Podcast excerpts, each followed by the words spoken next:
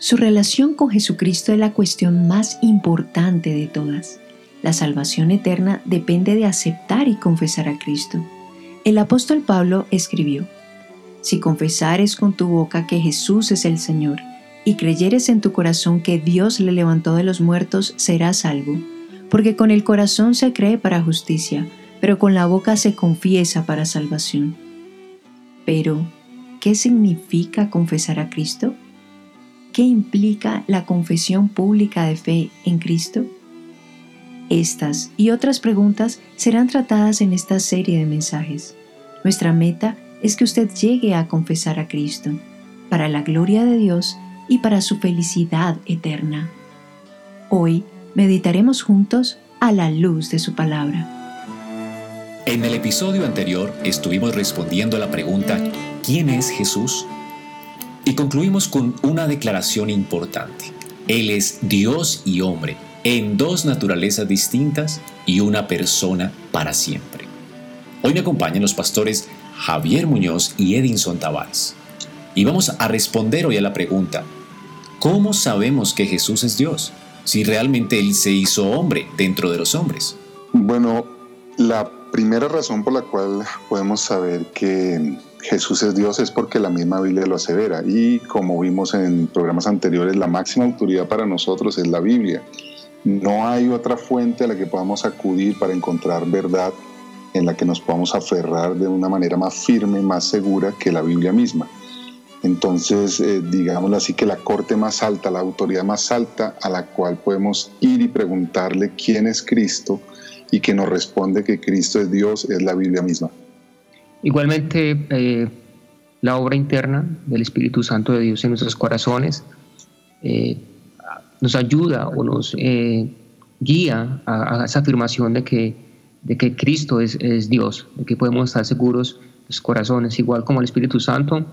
Dice en su Espíritu que somos hijos de Dios. Igualmente, Espíritu Santo, él, él confirma, sella esta verdad de la realidad de Cristo como, como Dios que tomó forma humana. ¿Qué cosas en la Biblia dan testimonio de que Jesús es realmente Dios? En primer lugar, podríamos decir que sabemos que Jesús es Dios porque Él afirma que es sin pecado. Las personas que están alrededor no pueden redarguir y decir que Él ha pecado. Y, y, dentro de su vida y dentro de su enseñanza y sus afirmaciones, Él declaró ser Dios. Entonces ahí queda el dilema, o Jesús es sin pecado, y entonces cuando él dijo que era Dios, dijo la verdad, o Jesús dijo mentiras y en tal caso Jesús es pecador, lo cual la misma Biblia eh, desafirma, o sea, en otras palabras afirma que Él es sin pecado. De tal manera que al decir Él que Él es Dios, Él estaba diciendo la verdad. Sí, el Señor no solamente o sea, él afirmó de, que era hijo de Dios o que era Dios encarnado, sino también en sus actos, pues en el momento de, de ser enjuiciado, de ser crucificado, como dice el apóstol Pedro, que aunque lo maldecían y lo golpeaban, él no respondía con maldición, sino que antes encomendaba su causa a Dios Padre. Y en el momento de su crucifixión, él pidió al Padre que, que los perdonara o que nos perdonara nosotros porque no sabíamos lo que hacemos. Es decir, que Jesús no solamente decía que era Dios, sino que también en sus actos, ¿verdad? Eh, se, muestra que era sin, sin pecado. Así que su vida sin pecado es una evidencia de, de la naturaleza de Cristo. Normalmente los hombres tenemos cortes que nos juzgan. Las cortes del tiempo de Jesús, ¿qué decían acerca de él? ¿Qué dijeron acerca de él, hermanos? En el, tiempo del juicio del Señor, él recibió dos, dos tipos de juicio diferentes. Uno de tipo religioso, digámoslo así, que fue el que hizo el Sanedrín, en el cual fue acusado de que él decía ser hijo de Dios.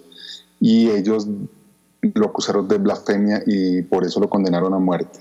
El otro juicio que él tuvo fue, digámoslo así, el juicio civil, que fue ante Pilato, oficial romano, en la cual era acusado de ser el rey de los judíos. En ambos casos, Jesús fue condenado aun cuando él verdaderamente es Dios y verdaderamente es el rey de los judíos prometido, es más, es el rey eterno. De tal manera que en ambos juicios él, em, él fue acusado y, y, fue sentenciado mal injustamente porque en ambos casos lo que se decía de él o lo que él dijo de sí mismo era cierto. Y es interesante que la corte romana al final decide poner un título a Jesús.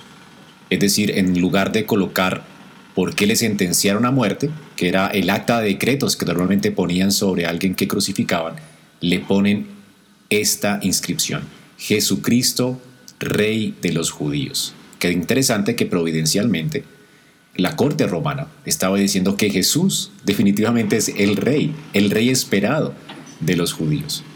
Ahora, hablemos algo más sobre quién realmente es Jesús, cómo la Biblia da testimonio de él, ya vimos su vida sin pecado, pero veamos cómo los actos sobrenaturales de Jesús evidencian que Él es Dios. La Biblia habla de los milagros como señales y eso es particularmente interesante y, muy edificante, muy informativo porque el primer objetivo por el cual Jesús hacía milagros no era el beneficio de las personas que recibían eh, sus sanidades o, la liberación del demonio. Esa no era la primera motivación. La, la primera motivación de los milagros era mostrar que Jesús es Dios. El primer milagro que hizo, que fue convertir el agua en vino, señaló a sus apóstoles y ahí dice la palabra de Dios que al ver esta señal creyeron que Él era el Cristo. Entonces, las señales portentosas que Jesús hizo lo que hacían era demostrar que Él es Dios. Y la variedad de milagros que hizo es impresionante. Mire, que tenía dominio sobre el viento y el mar tenía dominio sobre los espíritus malignos, tenía dominio sobre todo tipo de enfermedades, aún las enfermedades que nadie más jamás había podido sanar, como era el ciego de nacimiento, e incluso dominio y autoridad sobre la muerte misma en la resurrección de la hija de Jairo, en la resurrección de Lázaro, que llevaba cuatro días muerto y hasta olía ya a descompuesto, y aún así el Señor Jesucristo tuvo dominio, poder, autoridad sobre sobre la muerte, lo cual demuestra que Él es Dios. Pero por supuesto la señal de señales es su propia resurrección. Yo creo que también es una confusión de muchas personas en nuestros días, muchas iglesias que ponen su énfasis en, las señales, en los prodigios.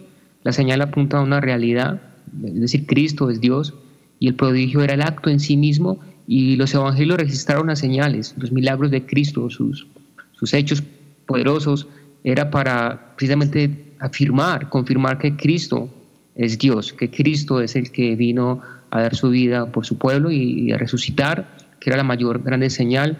Entonces las señales tienen ese propósito. Alguien dijo, separar los milagros de la vida y de las enseñanzas de Jesús es como intentar separar la carne de los huesos. Bueno, en Mateo 11, del 4 al 5, el Señor le dice a los discípulos de Juan el Bautista, Id hacer saber a Juan las cosas que oís y veis. Los ciegos ven, los cojos andan, los leprosos son limpiados, los sordos oyen, los muertos son resucitados. Así que Cristo atestiguó de sus propios hechos. ¿De dónde vino ese poder? Bueno, ningún hombre podría tener estos poderes a menos que fuese Dios con nosotros. Así que sus milagros son prueba del inigualable poder de Dios. Fueron realizados con este propósito, como acabamos de escuchar. En San Marcos, capítulo 2, versículos 10, 11 y 12 dice, Pues para que sepáis que el Hijo del Hombre tiene potestad para perdonar pecados, dijo al paralítico, a ti te digo, levántate, toma tu lecho, vete a tu casa. Entonces él se levantó enseguida y tomando su lecho salió delante de todos. ¿Por qué Marcos cuenta esto? Es una señal de divinidad. Eh, los que estaban alrededor inmediatamente pensaron, este blasfema, porque ¿quién puede perdonar pecados sino solo Dios? Y Jesús no solamente tuvo ese poder porque es Dios, pero además tuvo el poder de escuchar, de ver lo que ellos estaban en sus corazones meditando y por eso lo retó y les dijo, ¿qué es más fácil decirle a un hombre, levántate, toma tu lecho y anda, o decirle tus pecados te son perdonados? Y luego hace el milagro de sanarlo y este paralítico pudo caminar, de tal manera que es una evidencia de que Jesús mismo está enseñando en frente de muchos que Él es Dios y que las, los milagros solamente son señales que apuntan precisamente a su divinidad. Y algo más que, me parece muy, muy importante es que eh, muchos hombres en la Biblia hicieron también milagros, hicieron también eh, prodigios y señales en, la historia de la redención, pero sus milagros fueron eh, llevados o de alguna manera ellos pidieron a Dios y Dios los mandó a que hicieran esto, pero Cristo hace los milagros por sí mismo, Él atribuye sus milagros a sí mismo para que sea una, señal de que Él es el Hijo de Dios que tiene autoridad y, precisamente él, hace afirmación con sus milagros, eh, mostraba que tenía la autoridad y el poder en sí mismo de hacer los milagros, de perdonar. Bueno, hasta aquí hemos visto que la Biblia da, testimonio de que Jesús es realmente Dios por su vida sin pecado, por sus hechos sobrenaturales y vamos a considerar una última cosa, su resurrección de los muertos. ¿Por qué esta prueba es tan determinante, hermanos? Bueno, la resurrección de los muertos es la prueba máxima, culminante de que Cristo es el Hijo de Dios, porque en ellas Él puede confirmar lo que estuvo diciendo por mucho tiempo. Él con toda claridad enseñó que Él iba a morir, enseñó que era necesario que muriera para poder eh, perdonar, para que fuesen perdonados los pecados de todos los que están en Él como ese Cordero de Dios eh, que muere en sustitución de los suyos, pero también Jesús dijo que resucitaría el tercer día para demostrar primero su poder y su autoridad sobre la muerte, su victoria sobre la muerte, pero además para demostrar que realmente el pecado había sido perdonado como primicias de la nueva creación resucitada que ya no va a morir nunca más. Al, al cumplir lo que él había dicho, él demostró que él es Dios. Y eso es la base, la roca de la fe del cristianismo, porque ninguna otra religión puede decir que sus grandes fundadores, sus, sus hombres prominentes, resucitaron para no morir nunca más. Y es tanto que aún sus enemigos sabían que, que esta afirmación de que Cristo resucitó era algo muy importante porque ellos aún mandaron para que fuera vigilada la tumba, eh, porque ellos sabían que si sus discípulos proclamaban que Jesucristo había resucitado, tendría esto, esta verdad, algo muy, muy, muy trascendental. La tumba vacía lleva un testimonio silencioso pero elocuente al hecho de la resurrección corporal de nuestro Señor. En doce diversas ocasiones, Jesús apareció físicamente a los testigos, y así hay muchas evidencias de su resurrección y se agrega a esto la evidencia circunstancial. Todos los discípulos, excepto Juan, habían abandonado a Cristo antes de su crucifixión y habían huido como cobardes. Luego de la resurrección hubo en ellos un cambio repentino y completo en su conducta. Después de eso, con gran valentía comenzaron a testiguar de Cristo. Y según la tradición cristiana, cada apóstol, excepto Juan, perdió su vida porque él proclamó a Cristo como resucitado de entre los muertos. Estimado oyente, Jesús mismo declaró ser Dios. Su vida y hechos hablan de que Él es Dios.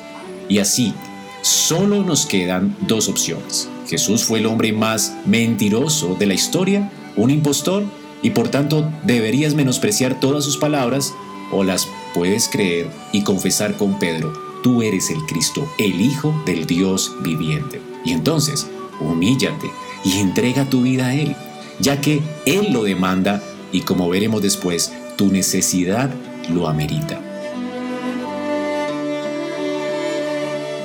Gracias por escuchar nuestro podcast a la luz de su palabra. Esperamos que este mensaje haya sido edificante para tu vida. Si deseas este y otros mensajes, visita nuestra página en internet iglesiaraa.org. Este es un recurso producido para la Iglesia Cristiana Bíblica Raha.